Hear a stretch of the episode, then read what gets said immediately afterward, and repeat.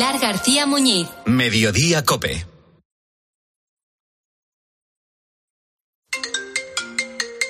Sí, sí, sí, luego me acerco. ¿Quién te ha llamado? ¿Quién va a ser? ¿El inquilino? ¿Y ahora que se le ha roto? No me hables. Llama a la agencia negociadora del alquiler que te lo resuelven todo. Si de tanto escuchar el anuncio en la radio me sé de memoria el teléfono 920 20 11 y encima te pagan ellos, aunque no pague el inquilino. Eso que se llama el tranquiler. ¿Qué aguante tienes? No me puedo creer que sea el inquilino.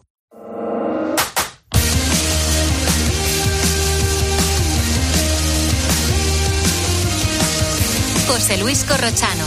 Deportes en Mediodía Cope. Estar informado.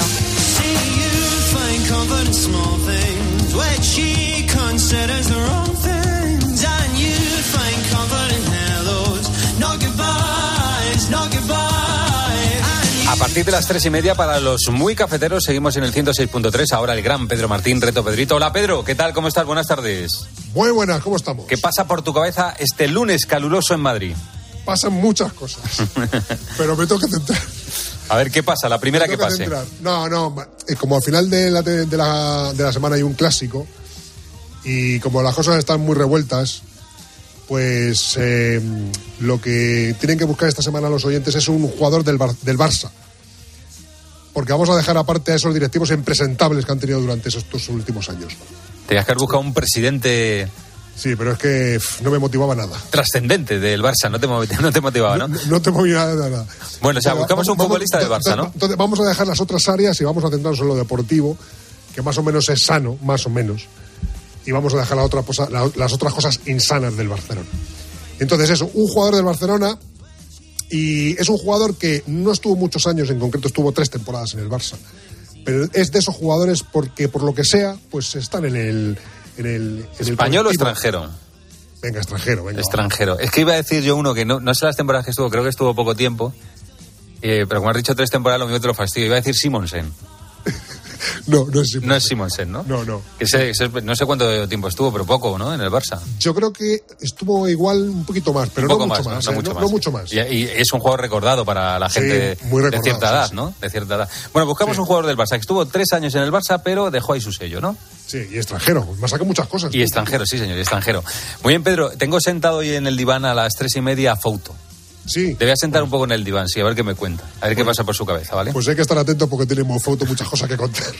Venga, Pedro, hasta luego. Hasta luego. Bueno, producto del tiempo de juego, la conversación sobre el lío arbitral, Negreira incluido. Quería preguntar si creéis que el, el presidente Florentino Pérez ha cedido un poco y ha, ha tenido que dejar de lado su alianza con, con Laporta por lo que, Yo, creo- le- yo creo que es marketing. Eh, ha hecho esto y ha dicho, cuando haya causa ya me sumaré a la causa.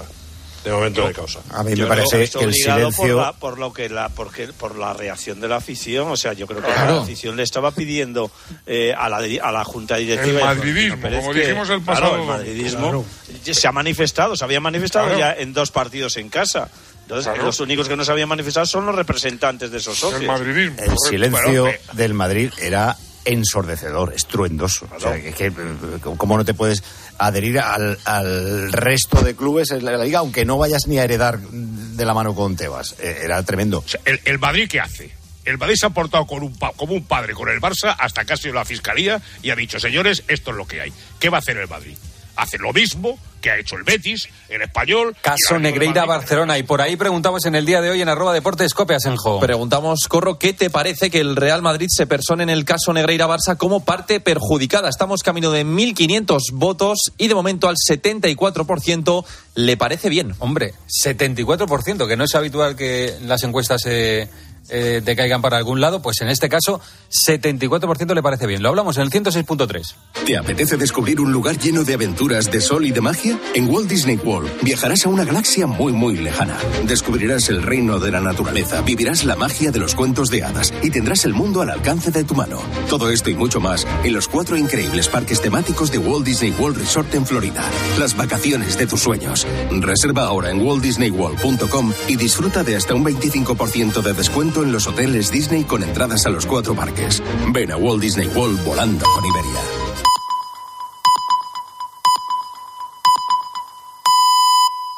Son las tres y media, las dos y media en Canarias. Escuchas Mediodía Cope. Con Pilar García Muñiz. Estar informado. Baby,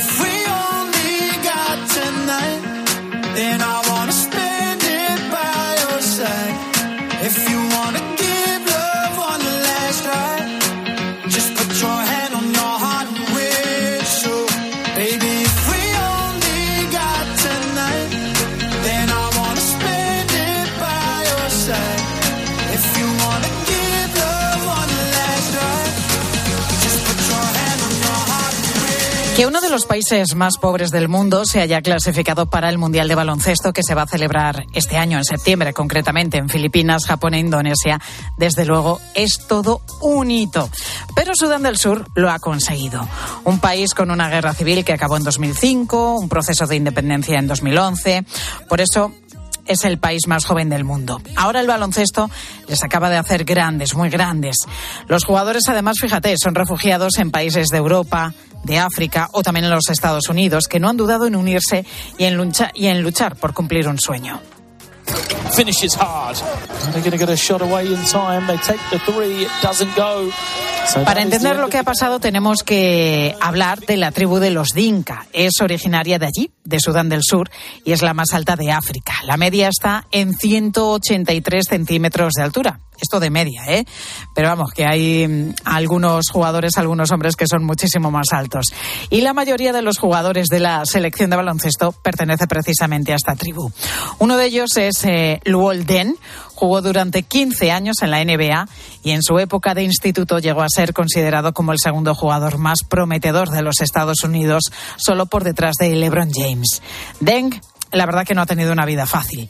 Tuvo que huir de su país con su familia y se marchó a Egipto. Pidió asilo político en Gran Bretaña, lo que le permitió jugar con la selección británica los Juegos Olímpicos de Londres de 2012. Pero él siempre tenía a Sudán en sus pensamientos. Quería hacer algo por su gente. Así que fue él quien pensó en impulsar este deporte en su país. En 2019 fue nombrado presidente de la federación. Al principio no tenían dinero para poder viajar, para poder disputar partidos más allá de, de, la ciudad en la que estaban. Pero después de mucho esfuerzo, mucho sacrificio, entrenamientos y muchas renuncias, la selección lo ha conseguido. Loulden ha cumplido su sueño. Ha superado todo lo que esperábamos. En primer lugar, nos juntamos a jugar a básquet, pero no teníamos ni idea del amor y el apoyo que recibiríamos. Y por eso estamos ante vosotros. Creo que somos el único país de África que puede decir realmente que sus fans estuvieron ahí animando desde el primer partido que jugamos. Pues para llegar a cumplir este sueño, para llegar a la selección, los jugadores han tenido que hacer muchos sacrificios. Algunos han roto incluso sus contratos con equipos europeos para jugar con la camiseta de su país. Algunos se han ido, tenían contratos, claro. En esos países trabajan con contratos. Ahora algunos han dicho rompemos el contrato y vinieron para representarnos internacionalmente. Gracias a la clasificación para el Mundial, estos chicos han logrado colocar a Sudán del Sur en las primeras páginas de los diarios deportivos de todo el continente. Sueño con ser el mejor, sueño con ser el mejor jugador, sueño con ser como Luol Deng. Rezo para que Sudán esté orgulloso de mí. Pues acabas de escuchar a un sudanés que, como tantos otros en su país, han encontrado en el baloncesto un motivo para la esperanza, una ilusión que les permita olvidarse de la pobreza que les rodea.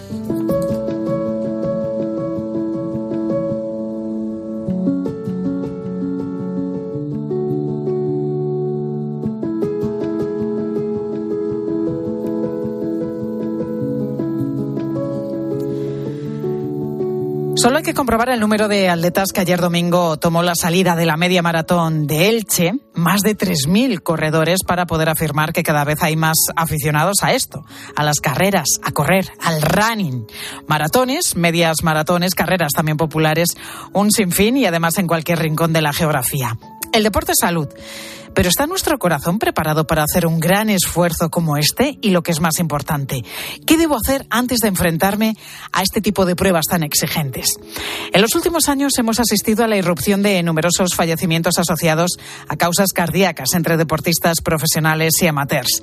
El último, ayer mismo, en esa media maratón de Elche de la que hablábamos, donde un joven de 21 años se desplomaba nada más terminar la maratón, nada más cruzar la meta, y aunque fue trasladado al hospital de inmediato, no se pudo hacer nada por su vida.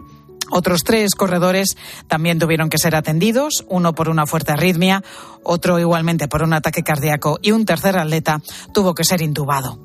Durante la celebración de la prueba, que por cierto este año ha cumplido su edición número 50, los termómetros llegaron a alcanzar los 30 grados, hacía muchísimo calor. Lo lógico es pensar que eso, que el calor en este caso, pues pudo ser un factor determinante y de hecho, como me ha contado el doctor Carlos de Teresa, que es especialista en medicina deportiva, la temperatura sí, es un factor determinante en los casos de muerte súbita.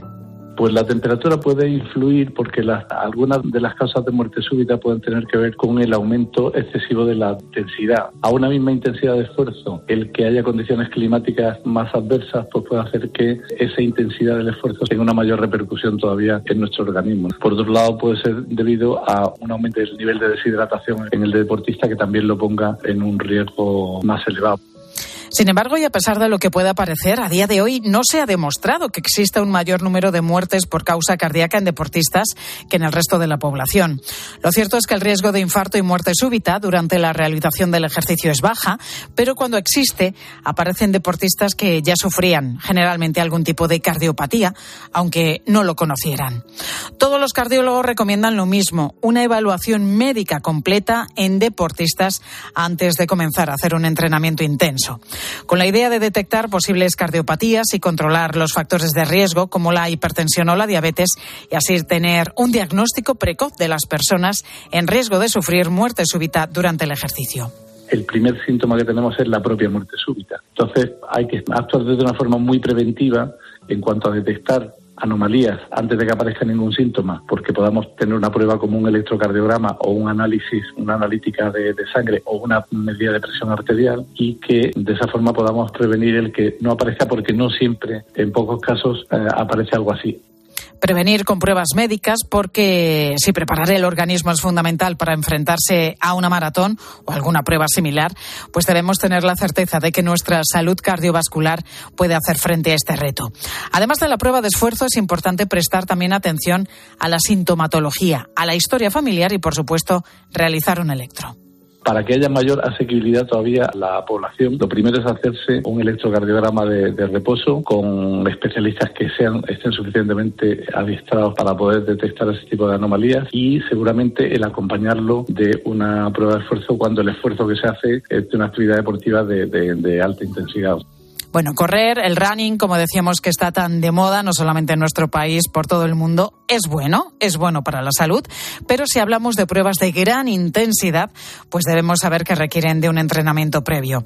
Y sabe mejor eh, que yo de todo esto, de lo que estamos hablando, Chema Martínez, que es uno de los mejores fondistas españoles de la historia, campeón de Europa en 10.000 metros y colaborador además del partidazo de COPE. Chema, muy buenas tardes. Hola, muy buenas tardes. Bueno, antes que, que, nada, Chema, antes de someternos a un reto tan importante como es una maratón, pues es importante entrenar, entrenar todos los músculos, pero entrenar también el corazón. Bueno, yo creo que has estado dando todas las claves que, habría que dar, ¿no? Alguien que se enfrenta a un reto como una media maratón, que son 21 kilómetros en el cual llevas a tu cuerpo al límite, o una prueba como la maratón, necesita entrenamiento. No podemos pasar de la noche a la mañana de no hemos corrido nunca, no hemos hecho ejercicio y plantearnos un objetivo a corto plazo de ese calibre. Creo que las claves, como bien has dicho, es decir, un reconocimiento médico que lo puede hacer cualquier persona todos los años, una simple analítica, un electro, una prueba de esfuerzo, algo tan sencillo como eso, nos va un poco a marcar nuestros límites, si estamos preparados, si tenemos algún tipo de pequeña anomalía que nos pueda traer algún tipo de riesgo. Y en este caso, cuando sean circunstancias que yo creo que al final no ocurre tantas veces, ¿no? Yo creo que son personas normales que tienen algún problemilla. Cuando hay un cambio de temperatura, son 30 grados lo que estamos hablando, posiblemente no se hayan hidratado de forma correcta, haya superado sus límites. Yo creo que esto nos llama un poco a tener simplemente cuidado, eh, como bien has dicho también, entrenar. Si vas a preparar una prueba de, de larga duración, como es una media maratón, necesitas entrenar, esta- ir con los deberes hechos, que no tengas lugares a sorpresa, fijarte un objetivo que pueda ser acorde a lo que has entrenado, sobre todo correr tú, no correr con el ritmo que va el de al lado. Al final, yo creo consejos, porque yo sí que creo que el deporte es muy bueno, correr es bueno, nos ayuda, nos hace estar sanos, nos encontramos bien, es saludable, es social, o sea, tiene muchísimas cosas buenas. Eso sí, cuando hablamos de, de pruebas como 21 kilómetros llevando a nuestro cuerpo a nuestro límite, nos hace tener de- eh, cumplir una serie de, de pasos como los que has dicho bien y sobre todo entrenar. Hay que prepararlo y hay que estar eh, físicamente preparado para el objetivo que nos vamos a plantear. Chema, sí es verdad que decíamos que correr está de moda, el running, y que la gente además parece que, que- que se engancha a esto y se van marcando retos, ¿no? Se van eh, probando a sí mismo. Bueno, venga, pues empiezo por una San Silvestre, que creo que son 10 kilómetros aproximadamente, ¿no? Sí, justo. Que es una carrera cortita. Luego voy a una media maratón y luego ya acabo con la maratón. Claro, son retos importantes para nuestro cuerpo, pero si empezamos a correr y queremos que mm, el objetivo es llegar a la maratón de Nueva York, qué sé yo, que creo que es en el mes de noviembre, o la de Boston, o la de Tokio, que ha sido recientemente. ¿Cómo planificamos una maratón? ¿Cuánto tiempo nos debe llevar una preparación de estas características? Mira, te lo voy a llevar al límite. Un atleta de alto nivel, en, en mis tiempos de más alto nivel, yo cuando estaba preparando una maratón, era una maratón al año y hacía una media de 240 kilómetros semanales. Semanales. Semanales. Para Y- preparar esa única esa maratón que corrías al año. Sí, y cuando me ponía en la línea de salida, estaba cruzando los dedos porque no sabía si iba a darse todo bien, si iba a influir eh, una alta temperatura, que no me encontrase bien, que tuviera algún tipo de problema, que el ritmo fuera demasiado rápido. Eso es el límite, sería hablando al, máximo rendimiento a deportistas de alto nivel. Esto que no lo puede llevar a, a cabo cualquier persona normal, lógicamente, para qué tendría que hacer una persona que quiere preparar una maratón. Primero, que se sienta cómodo en la distancia de 10 kilómetros y media maratón, que haya hecho alguna. No puedes pasar de la noche a la mañana, como has dicho, oye, corro la San Silvestre Vallecana, son 10 kilómetros y este año hago una maratón. No, requiere preparación, requiere tiempo, requiere paciencia. Por eso es tan complicado el camino hasta, hasta el maratón. Son 42 kilómetros y hablamos que la mayoría de la gente tarda entre mínimo 3, 4 horas en, hacerlo. O sea, 3, 4 horas llevando a tu cuerpo al límite, con los miles y miles de impactos que provocas, con las destrucciones que generas a nivel muscular. Y yo creo que, que hay que ser un poquito cauto, es decir, preparar un objetivo para el cual estés preparado y sobre todo entrena, eh, prepara ese camino de la mejor forma posible para que luego no te llegues a, ningún tipo de sorpresa y lo hagas bien. Así que una persona normal lo que viene a hacer son entre tres y cinco sesiones a la semana, alguien que está preparando una maratón con eh, un tipo de trabajo de años previo y en esas tres, cinco sesiones a la semana, pues ser capaz de hacer al menos entre 50 y 80 kilómetros, una cosa así, que es donde oscila toda la gente, eh, gente aficionada que decide dar el paso a la maratón. Así que estaríamos hablando de eso, de mínimo tres, cuatro días por semana durante un tiempo mm, previo amplio, por así decirlo, a un año vista. Bueno, he estado leyendo recomendaciones, ¿no? A la hora de prepararte para, para correr una maratón, está, últimamente se está dando mucha importancia también al ejercicio de fuerza, no solamente entrenar cardiovascular, sino también hacer entrenos de fuerza. Y además he leído que antes de, bueno, una semana antes de correr una maratón, se recomienda no hacer ningún tipo de esfuerzo. Sí. ¿Sabes qué pasa? Que el camino hasta la maratón, cuando habla la gente de una preparación ya específica, es decir, tú estás preparando, como te digo, a un año vista, pero las últimas 12, 14 semanas serían un poco las específicas de esa maratón, donde cual tienes que empezar a meter tus series, el trabajo de fuerza, sobre todo en hombres a partir de 35 años tenemos un déficit de fuerza, con lo cual es importante trabajar la fuerza para que eh, nuestros músculos puedan reaccionar y cuando llevamos dos o tres horas corriendo, pues esa resistencia la puedan ganar a través de ese entrenamiento. Entonces, ¿es importante la fuerza? Sí. ¿Es importante la técnica, la técnica de carrera para que corramos mejor? También. ¿Es importante cuidar la nutrición? También. ¿Es importante cuidar la, hidratación? También. ¿Es importante cuidar el descanso? También. O sea, son muchas variables y, sobre todo eso es lo que nos lleva por el camino de la salud, yo creo, porque al final te cuidas, eh, descansas, haces ejercicio, eh, comes bien y todas esas cosas yo creo que ayudan a que llevamos un estilo de vida mucho más saludable y nos encontremos mejor. Lógicamente es muy complicado hacer todo y llevarlo a cabo, pero sí que es verdad que una vez que entras en este mundo de, del running, en el que mucha gente por eso se engancha, porque te sientes bien y simplemente preparas un objetivo, ese camino es complicado hasta que lo cumples y eso te hace sentir muy bien. Luego cumplas el objetivo o no, si no lo has hecho, pues dices, oye, pues la siguiente lo voy a intentar hacer y al final entras en una rueda que, que engancha, que genera adicción y, y que a todos nos gusta, ¿no? Al final queremos estar sanos y cada vez queremos correr más. Y eh, además, bueno, una de las motivaciones principales es eso, es que cuando consigues un reto te pones otro, ¿no? Y cada vez quieres más, quieres más, quieres más, porque también es estimulante saber que, que bueno, estamos respondiendo a ese sacrificio que supone correr una maratón. Chema, eh, um, una maratón, eh, ¿cuál ha sido tu mejor marca? Tres horas y... Pues mira, no, yo dos horas 08. Ah, ah Yo, vale, te, llevaba yo mucho. las tres horas, No, claro, no, sí es no. verdad. Estamos No, hablando la de, gran- de- de un atleta olímpico, lógicamente, Claro. que, que tiene una marca que nada tiene que ver con la de los corredores que, que no son profesionales. Se- serían como dos deportes diferentes. Cuando hablamos del alto nivel, eh, que todo absolutamente cuenta, desde las zapatillas que llevas, eh, cómo cuidas la hidratación, a una persona normal que, que trata de hacer lo mejor posible dentro de sus posibilidades, que una persona que trabaja, que tiene familia, con lo cual eh, es más complicado, por así decirlo, que una persona normal haga una maratón que una atleta de alto nivel, que a pesar de los kilómetros que te decía que hay que hacer, pues eh, al final es su trabajo, ¿no? Y, y yo hice, mi marca es 2 dos, horas 0809, cuando Bueno, es todavía que no había me esas parece zapatillas. increíble, que- me que parece ahora. increíble que corras una maratón en ese tiempo, Chema. Sí. No, no, tengo amigos que corren, pero efectivamente no han sido profesionales como tú y sí que corren en tres horas y pico, ¿no? Es lo normal, Aproximadamente. ¿eh? O sea, entrar en la horquilla entre 3 4 horas sería la gran mayoría de, de los corredores donde quieren entrar. Oye, El- y Chema, uno que va pensando en ese tiempo. Pues fíjate, yo tengo uno de mis libros, No pienses, corre. Al final, eh, cuando otra vez te lo va a llevar a- al, al deportista de alto nivel, está concentrado durante las dos horas en todo lo que tiene que hacer. Eh, que cada vez que hay cinco kilómetros tienes que coger el habituallamiento, que tienes que hidratarte, que vayas en el circuito intentando ir por la línea más corta. Es decir, si tienes una curva a la izquierda, no te tienes que colocar en la derecha para hacer más metros. Y, eh, ver el ritmo que va el de delante, eh, controlar un poco absolutamente todo. Estás concentrado. Parece mentira, pero durante, en una maratón, si pierdes esa concentración y empiezas a pensar en, en cosas, es que no estás rindiendo al máximo nivel. Esto lo llevas a una persona normal y da tiempo a solucionar todos los problemas de, de la humanidad, porque empiezas a darle vueltas eh, un día entrenando, pues por eso sirve también el deporte como terapia, porque sales a correr, empiezas a dar vuelta a un problemilla que tenías en la cabeza y de repente has hecho unos cuantos kilómetros y ahí va, si esto tiene fácil solución, voy a probar con esto. Y al final parece mentira, pero el hacer deporte eh, genera un estado de personal, de emocional, que yo creo que ayuda y favorece. Por eso cada vez eh, lo que decías de una moda, yo creo que ya es más que una moda. Al final la gente sales a correr y terminas de correr, te pegas una ducha y dices, ostras, me siento bien, me siento bien. No me digas eh, si ha sido por correr o justo cuando he terminado, por qué he parado, pero es maravilloso y, y yo soy un prescriptor totalmente de correr porque creo que nos da salud y a nivel emocional no- nos ayuda muchísimo. Así que por eso lo de no pienses correr, yo durante toda la competición siempre estaba concentrado y, de- desgraciadamente la mente no te da para variar mucho, pero sí que es verdad que se convierte también en una herramienta para las personas normales.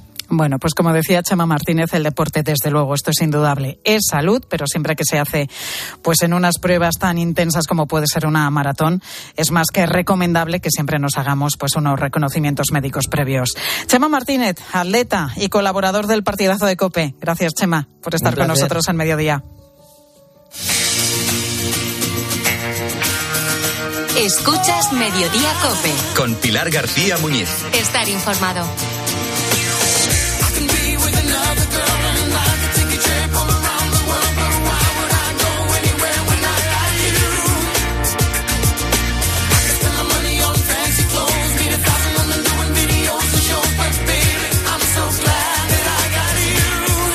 Pues mira, de alguna manera de lo que vamos a hablar a continuación pues está relacionado también con, con el deporte, porque vamos a hablar de los coach, porque en Francia una investigación ha descubierto un 80% de anomalías entre los profesionales de lo que se conoce como wellness coaching, que sería algo así como un asesoramiento sobre bienestar y salud emocional. Nos lo ha contado en Herrera en Cope nuestra corresponsal en París, Asunción Serena. La, la investigación se ha centrado sobre todo en los centros de formación, en las páginas web y en concreto en, en esas especialidades que están en relación con el equilibrio psicológico o el equilibrio mental. Pues eh, la gestión del estrés, la pérdida de peso. Le dicen esto los investigadores que en muchos casos, o en algunos al menos, eran más charlatanes que profesionales. Bueno, si miramos en este mundo del coaching, pues vemos que hay coach para prácticamente todo, para empresas, ejecutivos, para mujeres, para temas relacionados con, con la salud, coaching también político, artístico y, por supuesto, relacionado, como te decía, también con el mundo del deporte. ¿Podría pasar en España un fraude similar a lo que ha ocurrido en Francia? ¿Hay muchas irregularidades en este mundo de los coach también aquí en nuestro país? Se lo hemos preguntado a Enrique Jiménez Soler, que lleva dedicándose a este acompañamiento profesional desde hace 30 años. Las hay y con mucha, pero muy marcadas, yo creo más que en Francia. Eh, una de las cosas, que la eterna guerra que tenemos es la guerra con los psicólogos, por ejemplo. Los psicólogos nos acusan continuamente de intrusismo y tienen razón. Fíjate, te lo dice un coach, palabra de coach. Tienen razón aquellos, eh, con aquellos profesionales del coaching, llamados profesionales del coaching, que se dedican a hacer una pseudoterapia. Bueno, pues es lo que nos decía. Hay muchísimos y buenos profesionales en esto del coaching, pero también hay vendedores de humo. ¿eh? Si vas a contratar a uno de estos asesores, sea del tipo que sea, lo que debes comprobar es que es la persona indicada para ayudarte. Nosotros no trabajamos sobre los problemas de las personas, nosotros no trabajamos sobre adicciones, no trabajamos sobre problemas psicológicos de las personas, nosotros trabajamos sobre metas de las personas. Entonces, claro que podemos trabajar con una persona en un momento determinado sobre una meta que esté ligada, por ejemplo, a la salud, pero evidentemente tenemos que derivar al profesional de turno para que él se encargue. Pues es lo que nos decía Enrique Jiménez Soler, que lleva, como te decía, casi tres décadas dedicándose a este asunto del coaching. No es lo mismo que necesites ayuda de un profesional que buscar ayuda para sacar lo mejor de ti mismo y conseguir tus metas. Y además hoy en mediodía hemos hablado también de las alergias alimentarias que complican tanto la vida y que la comprometen en muchos casos. Ojo, una cosa es una alergia, que es lo grave porque puede causar la muerte, y otra es la intolerancia, que lo que provoca son problemas digestivos. Y sobre esto preguntábamos hoy, ¿tienes o conoces a alguien que tenga algún tipo de alergia alimentaria? ¿Cómo se cuida? ¿Cómo vigila los alimentos? Va siempre con la adrenalina y el otro supuesto. ¿Eres intolerante a algún alimento? ¿Y qué nos han dicho los oyentes? Luis Colón, muy buenas tardes. Muy buenas Pilar. La verdad es que yo no soy ni intolerante ni alérgico a ninguna comida y lo agradezco con todo el Hombre, cariño, ¿eh? tú no sabes de Es lo que, que yo te soy de buen comer, ¿eh? Yo soy intolerante a la fructosa. Sí. Sí, pero me salto la dieta Yo de la soy- fructosa yo bastante a menudo y la consecuencia es que luego me duele el Yo estómago. soy al polvo, alérgico al polvo, pero a, a ningún tipo de comida, la verdad. Bueno, es que hay ¿eh? tantísimas alergias y yo creo que cada vez más que dices, madre mía, al final no nos vamos a librar ninguno. Pues sí, y la principal es la del marisco, como fíjate la que nos recalca Luis desde Santander. Pues sí, sí que conozco. Concretamente, mi hermana y mi cuñado, ambos, desde hace unos años para acá, tienen alergia al marisco. Bueno, al marisco, no sé si a lo mejor algún conservante del marisco. La verdad es que cuando comieron una ocasión langostinos, se pusieron, vamos, gordos, no, lo siguiente, hincharon como si fueran muñecos. Y desde entonces, la verdad es que eh, la mejor recomendación es la abstinencia. Totalmente. Pasa mucho, ¿eh? Tener Sí. alergia al pescado o al marisco es muy muy habitual. De hecho, bueno, en muchísimas comidas donde se junta mucha cena, pues, ta- o sea, muchísimas personas, pues también es habitual cuando se hace un menú para todo el mundo que se pregunte si hay alérgicos, ¿no? Porque, como te digo, es una bastante común, como también lo es la alergia a los frutos secos, como nos cuenta Carmen. Pues yo tengo a un nieto que es alérgico a los frutos secos, sobre todo a las nueces, y en cuanto alguien a su lado come nueces, pues se le hinchan los ojos, que se le cierran totalmente. Tenemos que tener muchísimo cuidado. Bueno, es que ya ni las compramos. claro, es lo mejor. Pero fíjate, ya no solamente es comerlas. Lo que nos está contando esta oyente Carmen es que simplemente Que con lo que lo coma con tenerlo cerquita, Sí, sí, ¿no? sí. Ya los alérgicos pues empiezan a, padecer ser- los síntomas. Hay que tener muy muchísimo sí, sí, cuidado. Además, especialmente en el caso de los niños. Pues sí. Más oyentes. Hay oyentes también que nos- no tienen ningún tipo de alergias, como yo, bien. fíjate. Como Juan, por ejemplo, de Sevilla. No, yo no conozco a nadie, mm, por lo menos de mi familia no. Amigos quizás, alguna in- intolerancia a la lactosa o algo así, pero dentro de la familia mía no. Y a nosotros no nos sienta malamente nada, ni el bacalao frito, ni la carne con tomate. Qué suerte tiene el Juan, que puedes comer de todo. Vamos, de manera despreocupada, porque Alergia mira. específica, además, ¿eh? me ha hecho gracia eso. Sí, sí, sí, qué suerte. Bueno, vamos a terminar este repaso con Enrique, otro de nuestros oyentes que tuvo una mala experiencia en un restaurante. Vamos a escuchar lo que nos cuenta. En casa tenemos, somos dos celíacos, este servidor y mi hija del medio. Y mi hija mayor es intolerante a la lactosa. Recientemente mi hija mayor se contaminó en un sitio muy prestigioso. Pedimos ah, algo sin lactosa, nos ofrecieron algo sin lactosa y a la hora de la verdad tenía lactosa y se contaminó. Eh, ya hemos hecho la reclamación pertinente, pero es increíble la ignorancia que la gran mayoría de las personas tienen. Pues sí, ¿eh? Sí, es que es un problema especialmente, bueno, hay que distinguir entre la intolerancia, que te, pre- te puede provocar eh, malestar digestivo, que no es poco, y la alergia, que es lo que es realmente grave porque te obliga a ir siempre con esa inyección de adrenalina por si tienes un shock, eh, bueno, y compromete tu vida, ¿no? Pues sí. Ay, ay, ay, las alergias que tanto problemas nos dan a todos. Gracias, Luis. A ti. Mañana más pregunta y, por supuesto, más preguntas y más oyentes. Pilar Cisneros, muy buenas tardes. Hola Pilar, ¿qué tal? Buenas tardes. ¿Qué nos vais a contar en la tarde de Pues COPE? mira, que estoy en la calle, que me he venido a una zona de oficinas y donde estoy situada ahora mismo, controlo la puerta, la entrada a tres grandes empresas. ¿Y qué estoy haciendo aquí? ¿Por qué estoy controlando estas tres puertas? A ver, es una manera de decirlo. Estoy mirando a ver cuántos trabajadores salen a fumar y cuántos hay ahora mismo fumando, o bueno, fumando, o que salen a lo mejor y están en un grupito. Mira, estoy viendo un grupito de cinco personas delante de la puerta de una de estas empresas, otro que acaba de salir, ahora mismo ya tiene el cigarrillo en, eh, en- la boca. ¿Y, ¿Y por qué? Bueno, porque hay una sentencia del Tribunal Supremo que dice que el tiempo invertido en fumar no es trabajo efectivo y que te pueden hacer fichar por ello. Ahora lo comprobamos. En la tarde de COPE. Juanma Castaño saca a sus invitados cosas que no le cuentan a nadie. Y ya está el gran protagonista de Los Ángeles. Hola, Parra. Pues aquí estamos, con el hombre de- del momento. La NBA no se habla de otra persona que de Pau Gasol. Nos hemos venido a Los Ángeles. Hola, Pau. Muy buenas. Muy buenas, ¿cómo estamos?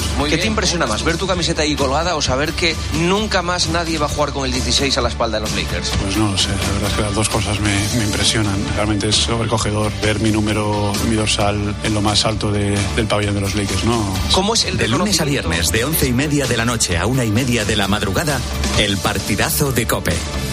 El número uno del deporte. ¿Tú sabes quién debe hacerse cargo de las averías en tu casa de alquiler? Yo tampoco. Por eso soy de Legalitas, porque cuento con expertos que me ayudan a solucionar los temas que yo no controlo. Por solo 25 euros al mes puedo contactar con ellos todas las veces que quiera. Hazte ya de legalitas en el 900 100 662. Legalitas. Y sigue con tu vida. Cuando tienes hijos pequeños, es lógico y normal que te preocupe algo como esto. Cambié de trabajo y ahora paso más horas fuera de casa. Y claro, dejo a mis hijos mucho tiempo solos y eso me preocupa. Pues para estos casos, Securitas Direct tiene una alarma que te protegerá frente a posibles emergencias. Y además, con sus cámaras podrás ver y oír lo que ocurre en casa para tu tranquilidad. Porque tú sabes lo que te preocupa y ellos saben cómo solucionarlo. Llama ahora al 900-666-777 o entra en securitasdirect.es. A ver esa foto, decid patata. ¡Hijolusa! Es que decir patata es decir hijolusa. Para freír, guisar, asar o hacer al microondas. Entre nuestra gran variedad encontrarás la patata perfecta para tu plato, siempre con la misma calidad. Patatas hijolusa. El reto de comer bien cada día. Si cada vez que miras a tus neumáticos oyes esto, es el momento de volver a mirar a tus neumáticos como el primer día. Pásate por Citroën Service y llévate un 2x1 en neumáticos de las mejores marcas. Pide tu cita online y haz que todo te suene muy bien. Citroën. Condiciones en citroen.es. Escuchas Cope. Y recuerda, la mejor experiencia y el mejor sonido solo los encuentras en cope.es y en la aplicación móvil. Descárgatela. A la hora de alquilar, ¿experimentas el pánico de elegir el inquilino adecuado? ¿O confías en la selección de un inquilino solvente y fiable a los especialistas en protección a propietarios? Cada día somos más los que disfrutamos de la protección de alquiler seguro. Llama ahora al 910-775-775. Alquiler seguro. 910-775-775. ¿Sabes cómo se dice optimismo en alemán? Optimismus. Fácil, ¿verdad? Pues así de fácil te lo pone Opel si eres empresario o autónomo, porque llegan los días pro empresa de Opel. Solo hasta el 20 de marzo condiciones excepcionales en toda la gama Opel. Descubre la tecnología alemana del futuro. Ven a tu concesionario o entra ya en opel.es. Houston, veo unas lechugas flotando en el espacio. ¿Y un cocinero? Y espera, un mecánico. Unos paneles solares increíbles. Haz que tu empresa gire alrededor del sol y crezca de forma más sostenible e independiente. Sistema solar EDP con paneles solares, baterías y monitorización, sin inversión inicial. Ahorra hasta un 30% en la factura eléctrica. Descubre esta oferta en edpenergia.es barra empresas. El ahorro final en la factura de la luz dependerá del consumo, del tipo de instalación y de la potencia contratada. Consulte condiciones en edpenergia.es barra empresas. Con la aplicación de Cope, vayas donde vayas, vamos contigo. ¿Qué tal, David? Buenos días. ¿Qué tal, Carlos? Buenos días. Buenos días. Mira, me acuerdo esta mañana cuando... Nos escuchas en directo o cuando tú quieras, porque llevas en tu móvil todos los programas con los mejores comunicadores. ¿Sabes qué he desayunado hoy? Un bocadillo de vida. Ha quedado declarado el estado de felicidad en el estudio central de la COPE. Bueno, no me digas que no nos lo estamos pasando bien. Descárgate la app.